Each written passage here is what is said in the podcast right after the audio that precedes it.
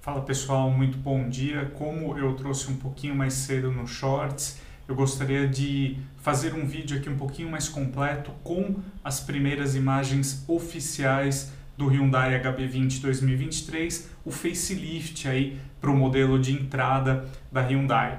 Bom, a gente confere agora claramente, né? Eu já apresentei aqui aqueles flagras iniciais, mas agora a gente tem imagens aí com maior qualidade do modelo, então é possível ver ali a dianteira completamente reformulada. A Hyundai apostou ainda em uma grade bem destacada ali. Uh, na verdade, não seria uma grade, né? seria uma tomada de ar ali no para-choque bem pronunciada. A grade dianteira em si ela diminuiu bem, mas a gente tem ali também ela acompanhada por novos faróis. Né? A gente não sabe ainda se o capô é novo, mas de fato a dianteira mudou completamente. Uh, ficou mais convencional. Uh, eu já vi alguns comentários aqui de vocês uh, que acompanham o canal falando que o modelo está muito parecido com carros aí da Volkswagen. De fato, a dianteira ficou mais convencional, mas ainda aposta nessa entrada de ar ali com grandes dimensões, né? então parece que ela mudou, mas preservou ali a filosofia, né?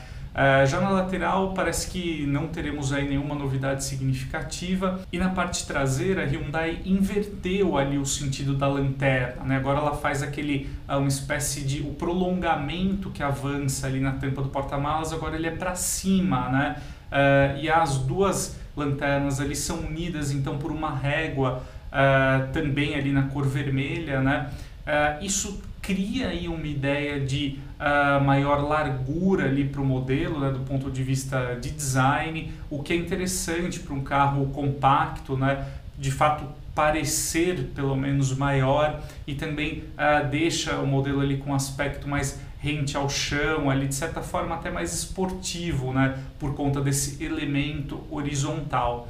É, segundo as informações ali preliminares da Hyundai, né, acompanhando a divulgação dessas três fotos iniciais, ela promete aumentar o nível de tecnologia para o HB20. Uh, parece que o modelo contará então agora, na verdade é fato, né, isso já foi uh, explicado ali pela Hyundai, ele terá painel de instrumentos digital, provavelmente ele não terá mais só o alerta de saída de faixa, agora ele deverá ter um assistente de permanência em faixa propriamente dito, que é capaz ali, de realizar algumas correções no volante. Uh, e também um assistente de colisão em ponto cego. Essa foi a descrição da Hyundai. A gente não sabe se isso efetivamente é um monitoramento de ponto cego ou não. Então nos resta aí aguardar a estreia do modelo que já ocorrerá agora nesta semana, né? Então, muito em breve, nós provavelmente nos próximos um, dois dias, nós já saberemos todos os detalhes sobre o modelo e é claro que eu vou trazer todos os detalhes aqui para vocês. Então, até mais!